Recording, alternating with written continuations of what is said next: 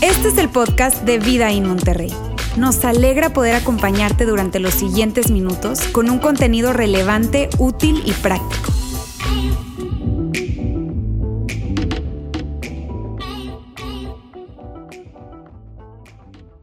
Muy bien, ¿cómo están amigos? Hoy yo quisiera empezar haciendo una pregunta a cada uno de ustedes. ¿Cuántos han peleado con alguien? ¿Cuántos de ustedes han tenido una discusión alguna vez que, son de esas que, híjole, la cosa se pone bien tensa? Si la respuesta es no, espera a que te cases. No, no es cierto. Recomiendo ampliamente la vida de casado, pero sí o no cuando hablamos de peleas, de argumentación, de discusiones, es algo como natural en nuestra vida.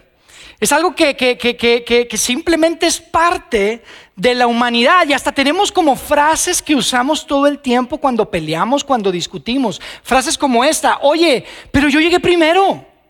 O decimos, ya déjalo, no te está haciendo nada.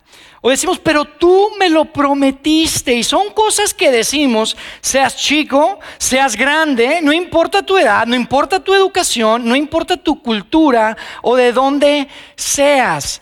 Es como si existiera esta, una especie de, estándar de comportamiento, un, código de conducta universal, que de hecho asumimos que la otra persona debe conocer, porque, porque hay cosas que simplemente están bien, hay cosas que simplemente están mal. Y lo interesante, sabes, es que no es algo, no sé si estás de acuerdo conmigo, pero no es algo que se origina en nuestro interior. Es como una cosa externa, es como algo externo que informa nuestra conciencia y nos hace sentir mal, que informa nuestra conciencia y nos impulsa a hacer lo que está bien. Tal vez no estás de acuerdo conmigo porque, no sé, este son pocas las ocasiones en las que sientes que debes de atender o seguir este código. Pero lo que sí sé es que si ese código existe, tú quieres que los demás sí lo sigan, que los otros, el que está al otro lado de ti, sí lo respete, porque al final del día, amigos, seamos honestos, a los mentirosos no les gusta que les mientan.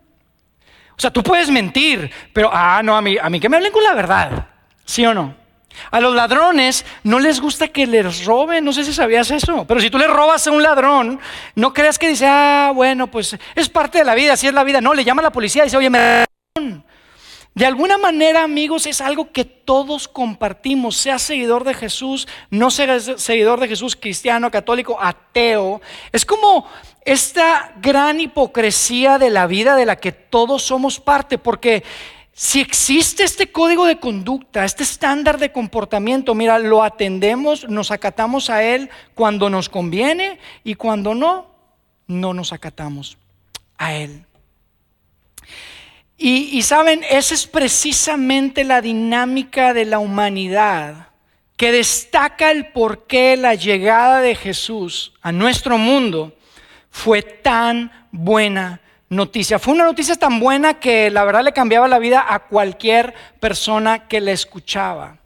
Sabes, hoy hay mucha resistencia en cuanto al cristianismo, sobre todo resistencia alrededor de si es verdad o no es verdad. Y sabes, te soy honesto, yo puedo entender que alguien diga, no puedo creer eso, o me parece difícil. seriamente, creo que hay muy buenos motivos por los cuales alguien pueda decir, no creo que sea verdad, pero lo que me hace, lo que me parece súper raro, honestamente, y difícil de entender, es que alguien diga, es que no sé si es bueno. No sé si el cristianismo es bueno para mí, no sé si el cristianismo es bueno para, para mi familia, para nuestra cultura. Porque estás de acuerdo conmigo que cuando tú escuchas algo malo, híjole, dices, ojalá no sea verdad, dices, no es cierto, hasta decimos eso, no, no me digas eso. No es cierto, porque es algo malo, no quieres que sea verdad. Pero cuando escuchas algo bueno, híjole, mira, probablemente no sea verdad, pero anhelas que sí lo sea. Deseas con todo tu corazón que sí sea verdad. Y escucha, cuando se anunció el nacimiento de Jesús por primera vez en la historia de nuestro mundo, se anunció como buenas noticias, de mucha alegría, para todos. Y esta última parte para todos es la que a mí me, me hace tanto ruido, porque al igual que hoy en aquel tiempo, yo creo que estás de acuerdo conmigo, generalmente las buenas noticias para unos son malas noticias para otros, ¿verdad? Que sí, es difícil imaginarse algo que sea tan, pero tan bueno que beneficie a todo el mundo. Y eso precisamente era la llegada de Jesús a nuestro mundo. Entonces, ¿por qué tanta resistencia? ¿Por qué esta resistencia sobre todo, no así es verdad, sino inclusive, oye, ¿será bueno? Porque yo creo que todos deberíamos de anhelar con nuestro corazón que las buenas noticias de Jesucristo sean verdad. Y mira, yo creo que una de las razones es que nuestra versión contemporánea, la versión que, que tiene nuestra cultura el día de hoy del cristianismo, está muy alejada de lo que era originalmente.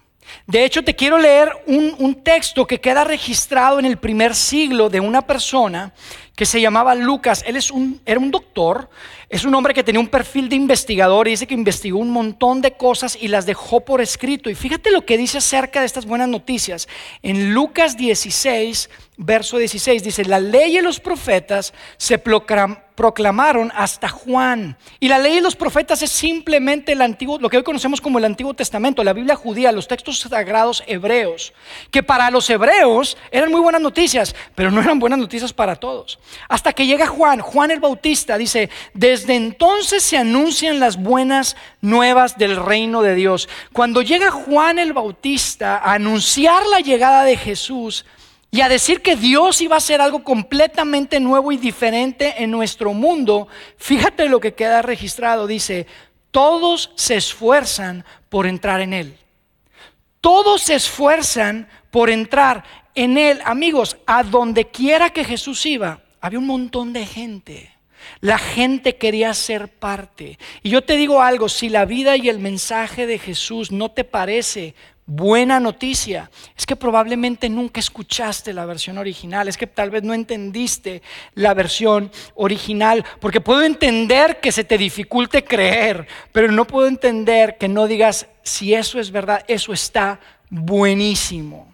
Y mira, una de las cosas que que creo que hace que estas buenas noticias sean tan buenas noticias, es que el mensaje de Jesús nos vino a recordar una gran verdad. Una, una, verdad que inclusive llega a ser hasta inquietante y algo alarmante para algunos. Y esa verdad es que no somos tan buenos. No somos tan buenos. Esa es la razón por la que los religiosos de ese tiempo les molestaba tanto Jesús, porque ellos creían y pensaban que eran súper buenos. Pero esa verdad también le trajo gran esperanza a los pecadores de esa época que no pensaban, sabían que no eran tan buenos. De alguna manera Jesús viene a nivelar el terreno de juego a emparejar y a ponernos a todos en la misma página, en el mismo canal. Y mira, cuando yo me estaba preparando para hablar con ustedes el día de hoy y pensaba en esto que Jesús vino a hacer a nuestro mundo cuando viene a nacer como un pequeño bebé en el Medio Oriente, recordé algo que experimenté en noviembre del año 2013. Esta verdad de que no somos tan buenos. Probablemente si tú me conoces sabes que además de mi rol y el trabajo en Vidaín, en nuestra comunidad, yo tengo un trabajo en la industria de la tecnología. Y en noviembre del 2013, el presidente de la República, Enrique Peña Nieto, decidió presentar la estrategia digital nacional del país en el Museo de Antropología ahí en la Ciudad de México. Y yo recuerdo que cuando yo me enteré de esto, yo dije, híjole, sería tan bueno ir a esa cosa, ¿no? Para poder conocer gente, porque Presidencia había invitado a un montón de personalidades, las personalidades más importantes en la industria de la tecnología, directores de empresas, había también ahí invitados, pues, este, eh, eh, políticos, había gente muy importante. Tú ya te imaginas, puro jefe. Y yo recuerdo que cuando yo me enteré, yo le hablé a mi jefa en ese tiempo porque sabía que definitivamente a ella sí la iban a invitar, ¿no? Y le dije, oye, sería bueno que me permitas acompañarte, a ver si me puedes separar un espacio para ir a la presentación de la Estrategia Digital Nacional en el Museo de Antropología. Y, mi sorpresa fue que un par de días después me llegó una invitación a mí, lo que significa que soy una de las personalidades más importantes. No, no se crean. No es cierto. Yo creo que estuvieron en la lista y poco a poco la gente fue cancelando y al final llegaron a mí. Pero el caso es que fui esa vez a, escuchar al presidente Enrique Peña Nieto presentar esta estrategia. De hecho, tengo una fotografía por ahí. Yo estaba tan emocionado de estar ahí que hasta le tomé una fotografía. Mira, ahí estaba. Y amigos, ahí había pura gente pero mira, del más alto nivel, directores de empresas, políticos, senadores, había gente del gabinete, era gente que, es esa gente que está acostumbrada a andar con guardaespaldas, ¿no? Con sus guarros y con los choferes. Y, y lo interesante que te quiero contar es que ese día antes de entrar a la presentación del presidente, nos hicieron esperar una hora afuera. Y no solamente estábamos esperando en una cafetería sentados cómodos, nos pusieron de pie en filas esperando a entrar. Amigos, la gente que estaba ahí no había hecho fila desde que estaba en la primaria y la maestra de primaria les hacía tomar su distancia. O sea, era gente que estaba incómoda y lo podías ver. Pero ese día, entre toda esa gente importante, nadie era importante.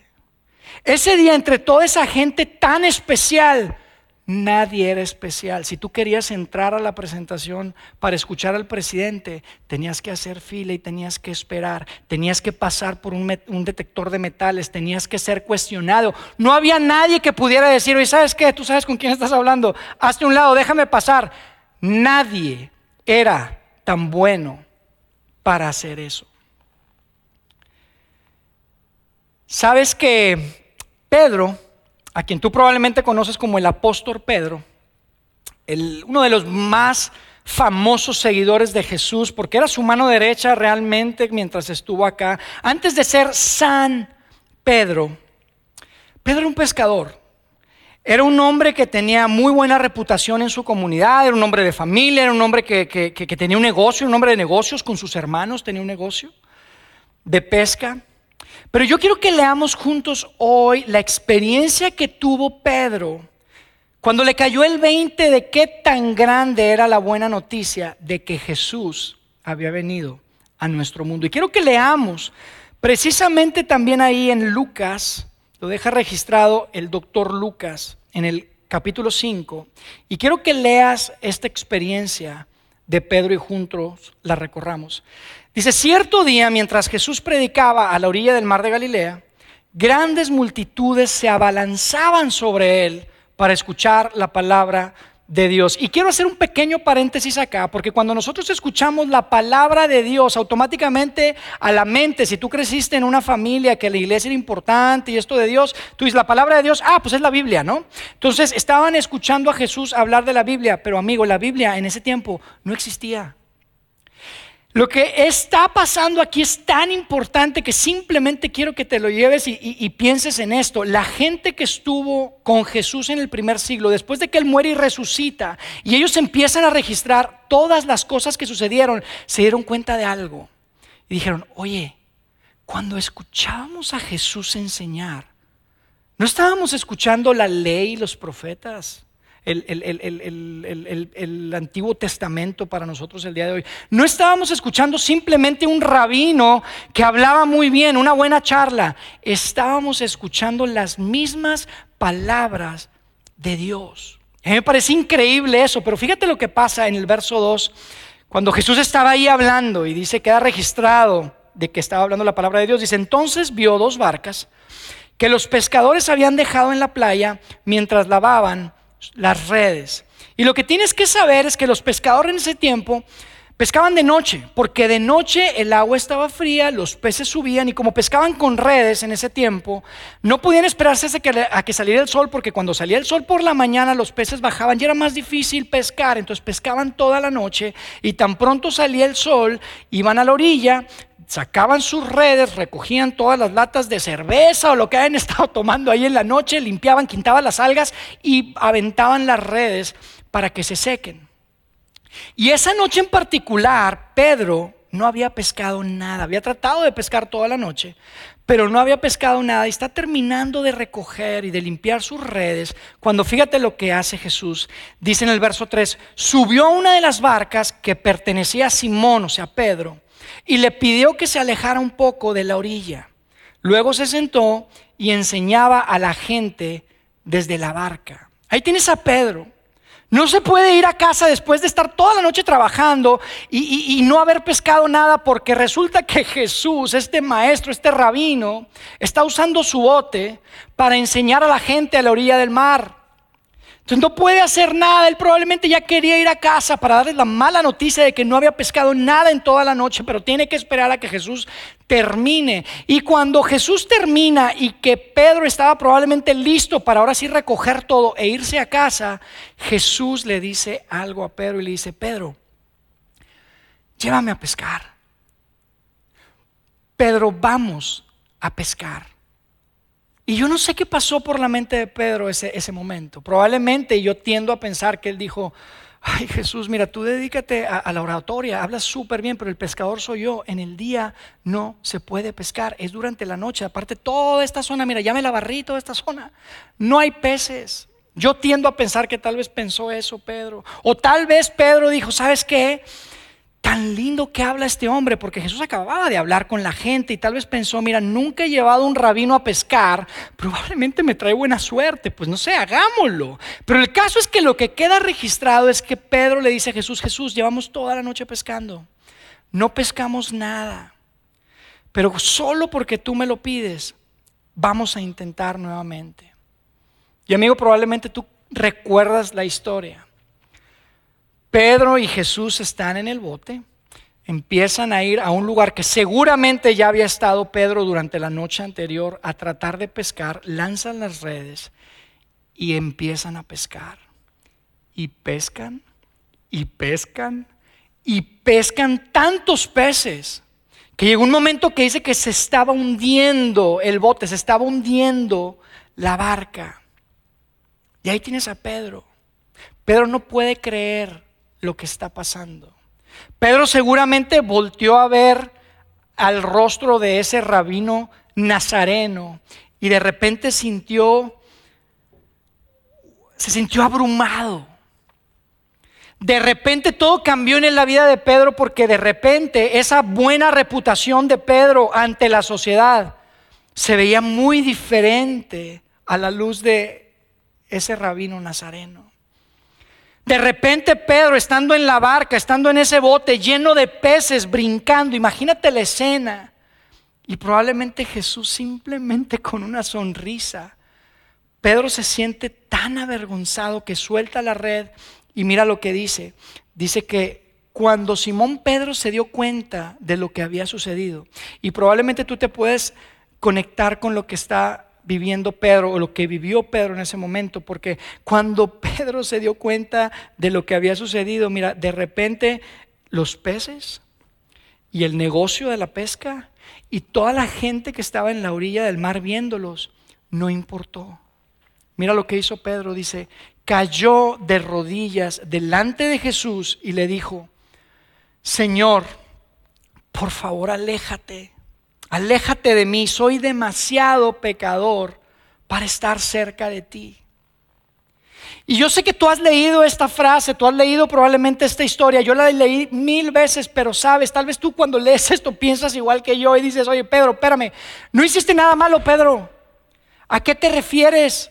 Con que eres un gran pecador. No hiciste nada malo, de hecho hiciste algo bueno. Subiste a Jesús a tu bote, lo llevaste a pescar y como le hiciste caso te fue súper bien. La pesca de ese día era histórica, era récord. No hiciste nada malo, Pedro. ¿De qué estás hablando? ¿Por qué dice eso Pedro? Y Pedro me respondería a mí y te respondería a ti.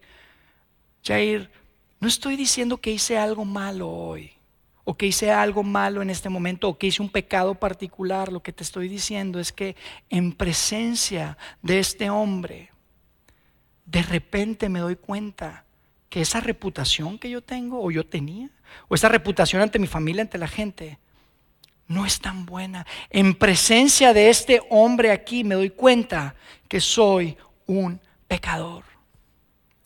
Soy un pecador, le dijo Pedro. No soy tan bueno y nunca había estado más consciente de esa realidad. Pedro le estaba diciendo a Jesús, Jesús, necesito que te alejes de mí para poder sentirme bien conmigo mismo. Jesús, yo estaba bien con Pedro así como estaba.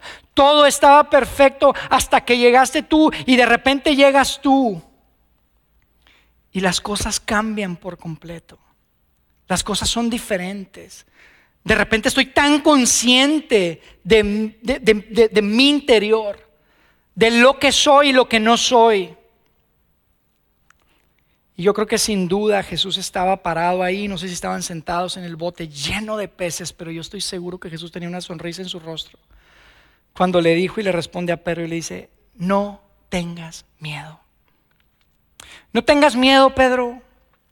Y sabes, le pudo haber dicho, tienes razón, Pedro, eres un gran pecador. De hecho, sabes algo, tu más grande pecado está en tu futuro. Porque un día Tú vas a negar siquiera que hoy pasó, vas a negar que me conoces. Y Pedro, tú vas a estar, estás en los zapatos de, mucha gente quisiera estar en, en tus zapatos por lo que vas a experimentar. Vas a experimentar cosas espectaculares, pero un día vas a negar que siquiera me conoces. Tienes razón, Pedro. Eres un gran pecador. Pero no le dijo eso. Le dijo, no tengas miedo. Porque precisamente porque eres un pecador, Pedro, es que estoy aquí. Esa es la razón por la que vine. Ahora, Pedro, sígueme y vamos a cambiar el mundo. Este mundo que hoy se trata de prestigio, se trata de, de, niveles, se trata de poder, pero hoy vamos a introducirle al mundo buenas noticias Hoy vamos a introducir un nuevo reino y hoy vamos a introducir una nueva clase de rey. Pedro, sígueme, le dijo Jesús a su amigo, a su discípulo. Y mira lo que pasó. Dice Lucas 5 en el verso 11, así que llevaron las barcas a tierra y dejándolo todo, siguieron a Jesús. Lo dejaron todo, amigos. Pero le cambiaron la cara al mundo occidental. Y el viaje comenzó en el momento en el que Pedro le cae el 20, en el que Pedro se da cuenta, sabes que no soy tan bueno. Sí soy bueno, pero no soy tan bueno. Y en presencia de ese Jesús, híjole, no nada más no soy bueno, soy un tremendo pecador. Soy un tremendo pecador. Amigos, lo que hace que las buenas noticias sean tan buenas, es que no somos tan buenos. No sé si estás de acuerdo conmigo y lo escuchaste, pero lo que hace que las buenas noticias de Jesús sean tan buenas es que no somos tan buenos, seamos honestos, no cumplimos con nuestras propias expectativas, no estamos a la altura de las expectativas de otros. Si somos honestos, la verdad es que no solamente nos equivocamos y cometemos errores, a veces los planeamos, amigos. ¿A qué le llamas un error planeado? ¿A qué le llamas equivocarte planeado una y otra y otra vez? ¿A qué le llamas lastimar a alguien o lastimarte a ti mismo? Esos no son errores. Jesús te diría a ti y a mí, te decía, amigo, esos no son errores esos son pecados. Tú eres un pecador, yo soy un pecador, pero precisamente te diría Jesús, esa es la razón por la que estoy aquí. Esa es la razón por la que vine en el primer siglo a nacer como un pequeño bebé en un pesebre en el Medio Oriente. Amigos, Pablo, quien conoces probablemente como el apóstol Pablo, hablamos constantemente de lo que él escribió y lo que él vivió acá cuando estamos juntos, pero Pablo era conocido ante la comunidad y los religiosos como, como una de las mejores personas que tú te puedas imaginar. Este hombre era justo, era recto, guardaba la, la, ley al pie de la letra. Si se trataba de lo que ellos entendían como mantener contento a Dios, él lo hacía súper bien. Pablo era el mejor. Era el hebreo de los hebreos, era el fariseo de los fariseos, era súper religioso, seguía todo al pie de la letra. Pero sabes, ¿Qué es lo que Pedro, Pablo, perdón, dice cuando conoce a Jesús? ¿Sabes lo que dice Pablo cuando conoce a Jesús? Y tiene un encuentro con Jesús, lo que dijo fue, soy el más grande de los pecadores. Soy el número uno. En la lista de pecadores, yo soy el número uno. Y tú dirías, ¿qué, Pablo? ¿De qué estás hablando? Yo pensé que eras súper religioso, que seguías todos los eh, costumbres al pie de la letra. Tú eres fariseo de fariseos, hebreo de hebreos. ¿Cómo que eres el más grande de los pecadores? Y Pablo te diría y me dice a mí, lo que pasa es que conocí, conocí a Dios en un cuerpo humano. Lo que pasa es que me encontré con un Salvador resucitado. Y mira lo que escribe Pablo cuando escribe una carta a un grupo de seguidores de Jesús en Roma. Y es algo que estoy seguro que probablemente has escuchado antes, pero quiero que lo veas desde esta perspectiva. Esta fue la experiencia que tuvo Pablo con Dios. No te está apuntando y sacudiendo la mano, reclamándote o señalándote. Fíjate lo que dice Pablo en Romanos 3:23. Dice, pues todos han pecado. Todos han pecado. El terreno de juego está parejo. No hay quien sí, no hay quien no, no hay nadie que se libre. Todos han pecado. Y dice después, y están privados, o sea, se quedan cortos. Todos han pecado, todos se quedan cortos porque ante Dios todos nos quedamos cortos. No importa quién seas. El nivel, el terreno de juego está nivelado, está parejo. El campo está parejo. Dice, todos han pecado y están privados de la gloria de Dios. Escucha amigo, la razón por la que Pedro cayó de rodillas con Jesús cuando hubo esa gran pesca fue porque de alguna manera un poquito de gloria de Dios se escapó de la persona de Jesús ese día. La razón por la que Pablo cayó de rodillas cuando lo encontró rumbo a Damasco y no podía ni hablar es porque ese día se escapó un poco de gloria de Dios. Y yo les digo algo, amigos, el Dios en el que nosotros creemos, el Dios en el que al que nosotros servimos, el Dios que envía a su hijo a morir por ti, a limpiarte, a perdonar, para perdonar y pagar por tus errores, por tus pecados, es un Dios de gloria. Y ante a esa gloria, amigos, todos, todos, todos caen de rodillas el terreno de juego está nivelado. Todos estamos en el mismo lugar ante ese, ese Dios. Y observa esta es una buena noticia. Tal vez tú dices, ¿qué es esto? Esta es una buena noticia porque es imposible llegar a donde quieres llegar si no reconoces dónde estás parado hoy. Eso fue precisamente lo que pasó con Pedro y lo que pasó con Pablo en sus encuentros con Jesús. Y fue precisamente en ese momento en el que reconocieron dónde estaban parados y dijeron, soy el más grande de los pecadores. Jesús, no merezco estar contigo porque soy un gran pecador. En ese momento, escucha, esto es importante, en ese momento fue cuando Jesús les dijo, hey, sígueme, vamos a cambiar el mundo juntos. En ese momento en el que se dan cuenta, les cae el 20, reconocen y están tan conscientes de lo que son y de lo que no soy, que Jesús les dijo, sígueme, vamos a cambiar el mundo. Fíjate lo que dice después, dice, están privados de la gloria de Dios, pero por su gracia son justificados. O sea, su gracia nos hace buenos. Justificados es simplemente estar bien con Dios. Y lo que hace estar bien es gracias a la gracia de Dios. No se trata de que tú seas muy bueno, entonces vas a estar bien con Dios. No se trata de que tú prometas ser muy bueno, entonces vas a estar bien con Dios. Porque amigos, prometer no sirve de nada. Si yo voy a tu casa y rompo la ventana de una de tu, de, tu casa, de tu, de tu sala o lo que sea, y rompo algo y te digo, ay, te prometo que no lo vuelvo a hacer, no cambia nada, ya rompí. Por eso tú y yo necesitamos más que una segunda oportunidad. Por eso es tan importante que necesitamos más que un gran compromiso y prometer ser mejores, ser buenos. No somos tan buenos. Por eso estas son buenas noticias, porque por su gracia fuimos justificados. Y escucha, lo que sigue es la gran diferencia entre el cristianismo y cualquier otra corriente de pensamiento, cualquier otro tipo de religión. La diferencia es lo que sigue. Dice, fueron, son justificados gratuitamente mediante la redención que Cristo Jesús efectuó. Es gratuitamente, no hay que hacer nada. Esa palabra redención es simplemente ese rescate, esa paga que Jesús viene a hacer. Lo que hace que las buenas noticias sean tan buenas es que no solamente Jesús nació como un bebito, Es que creció a ser un adulto y decide entregar su vida por ti y por mí. Amigos, ese nacimiento es tan buena noticia, de gran alegría para absolutamente todos, porque todos compartimos algo en común. Todos nos quedamos cortos. Todos nos quedamos cortos y todos hemos sido invitados a abrazar la misma solución. Mi hija Isabela cumplió 13 este año. Ya tiene 13 años. Y saben que al principio de este año, justo antes de que empezara todo este encierro y, todavía estaba yendo a la escuela,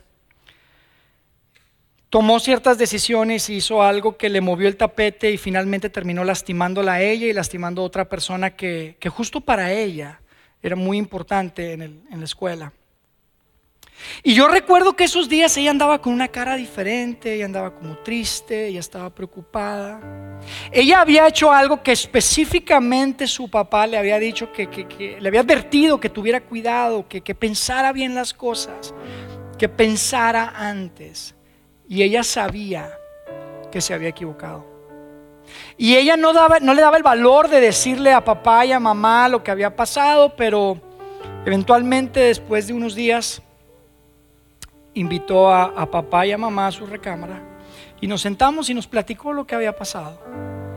Nos contó de, cómo ella se sentía tan mal, de cómo eso había impactado la relación con, otra persona que, ella también apreciaba. Y con lágrimas nos, pedía, nos pedía perdón, porque se había quedado corto, se había quedado corta de lo que nosotros le habíamos dicho que debía hacer. Y esa noche la abrazamos, lloramos con ella y le dijimos que, que independientemente de que ella tenía que tener ciertas conversaciones difíciles, que con papá y con mamá todo estaba bien. No tenía que pasar por más pena, no tenía que pasar por más culpa. No había condenación con papá y mamá. Las cosas están bien.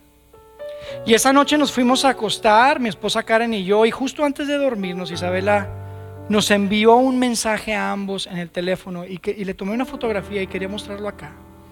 Ella dijo, los amo con toda mi alma, gracias por siempre amarme y siempre perdonar todas las malas decisiones y por ayudarme a aprender sobre ellas. Los amo demasiado.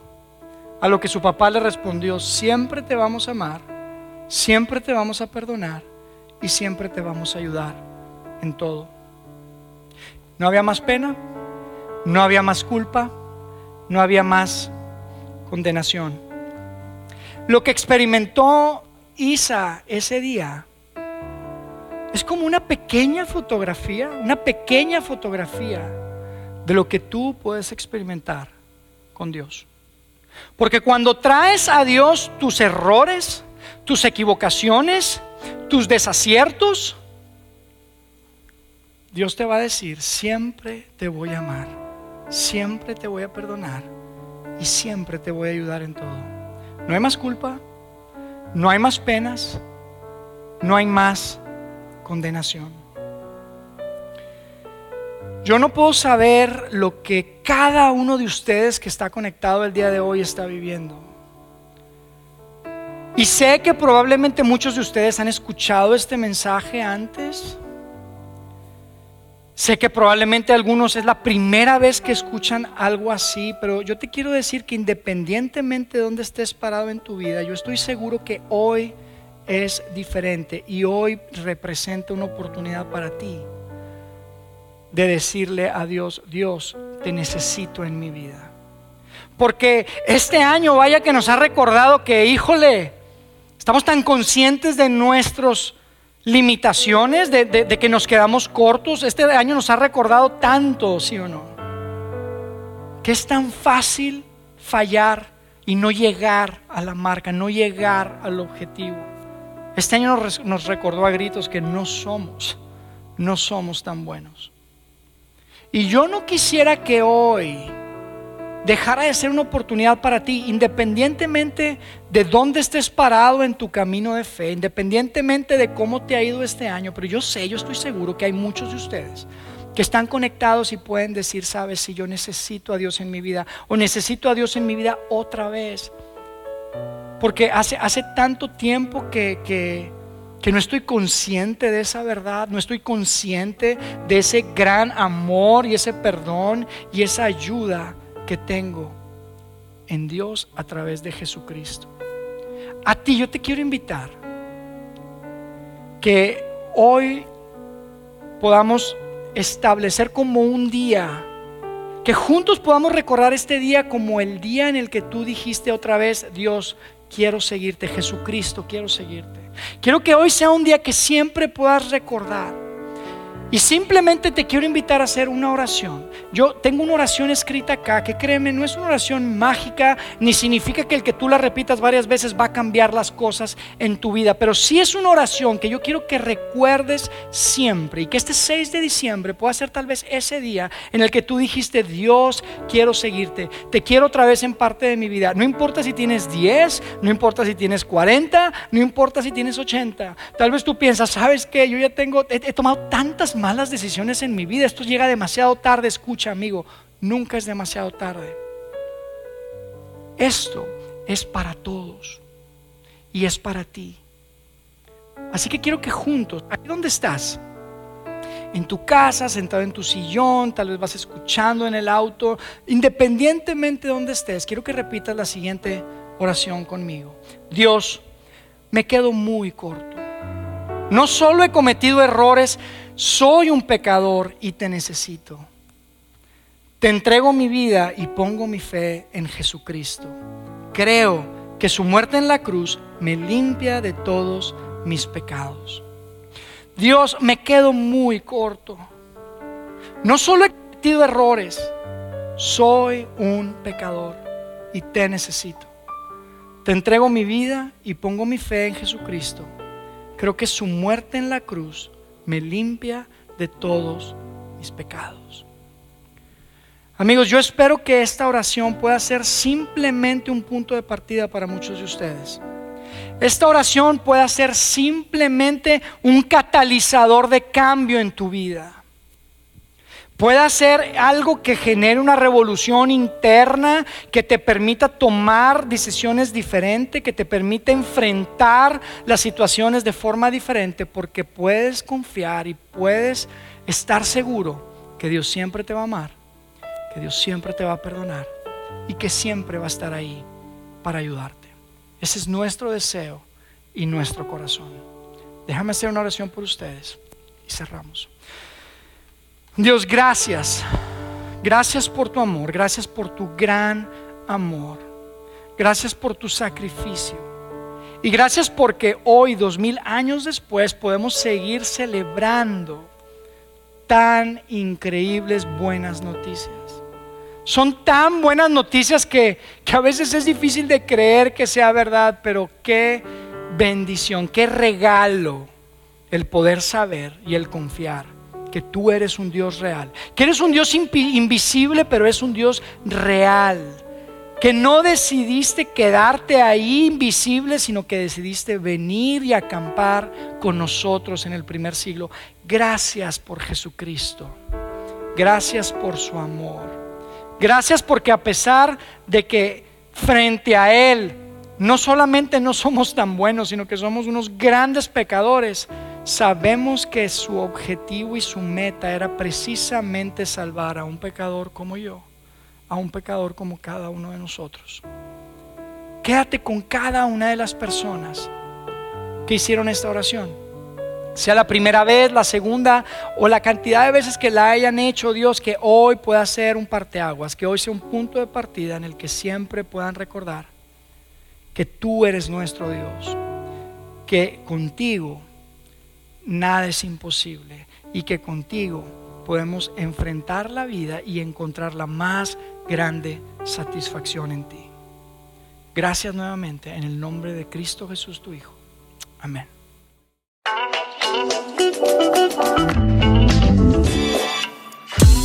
Sigue conectado a los contenidos de Vida en Monterrey a través de nuestro sitio web y de las redes sociales. Muy pronto estaremos de vuelta con un nuevo episodio.